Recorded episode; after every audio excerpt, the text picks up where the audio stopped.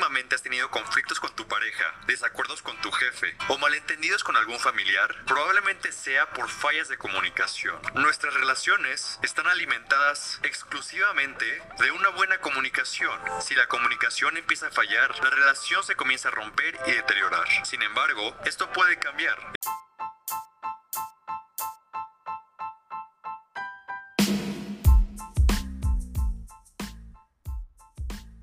Profesora Consuelo, compañeros, para mí es un gusto saludarlos. Mi nombre es Oscar Daniel Pérez Ramírez y voy a utilizar este medio para hablar del proyecto Competencias que buscan los empleadores, del cual escogí una competencia, la cual es la comunicación efectiva.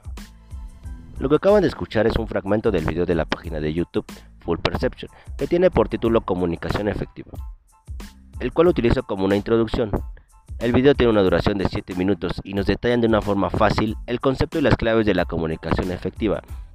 Sabemos que existen varios elementos que la conforman, pero ellos la simplifican en cuatro pilares que resultan muy importantes como son la asertividad, la claridad, la escucha y la empatía. El objetivo de mi proyecto es explicar la importancia de la comunicación efectiva con la finalidad de realizar los procesos correctamente dentro de la organización a través de la capacitación continua. Este tema es importante para mí, ya que mi giro es la salud, y al estar trabajando dentro de un hospital, la comunicación se vuelve fundamental, ya sea para realizar actividades en grupo o individualmente, donde se debe mantener un ambiente de cordialidad para que las actividades se realicen correctamente. El Instituto Mexicano de Seguro Social cuenta con una guía para la implementación de las metas internacionales de seguridad del paciente. La guía se conforma de seis metas, y la meta número 2 habla acerca de mejorar la comunicación efectiva entre profesionales donde el objetivo es prevenir errores verbales como telefónicos. Las políticas de la meta nos hablan de los errores que se cometen al dar órdenes o indicaciones de forma oral y escrita, donde toda indicación relacionada con pacientes debe ser anotada en el expediente clínico, siempre y cuando no sea una situación de emergencia. De tal forma, solo sería verbal.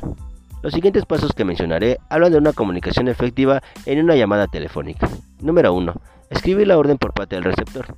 Número 2. Leer la orden por parte del receptor para que confirme que sea correcta.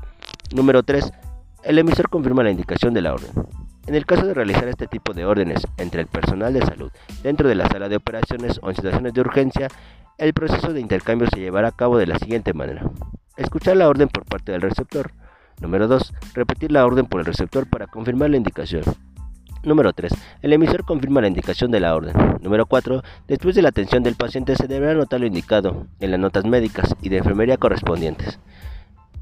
Es un protocolo que debería llevarse a cabo muy puntualmente, pero siempre existen errores y es por eso la importancia de mantener una capacitación constante con el personal que esté en contacto directo con los pacientes. El libro Comunicación Efectiva y Trabajo en Equipo de Ignacio de la Cruz La Blanca, de la editorial Ministerio de Educación de España, nos da siete formas para facilitar la comunicación por parte del receptor. Número 1. Mirando a los demás y dando muestras de interés y atención por lo que se dice. Número 2. Intentando comprender los puntos de vista, razones, sentimientos del otro. Número 3.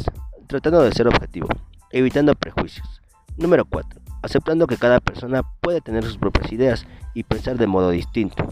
Número 5. Adoptando una actitud empática. Número 6. Yendo al fondo de la comunicación, no centrarnos en pequeños detalles o defectos en la comunicación, sino en el fondo del mensaje. Número 7. Aceptando las ideas que se proponen cuando estas son buenas.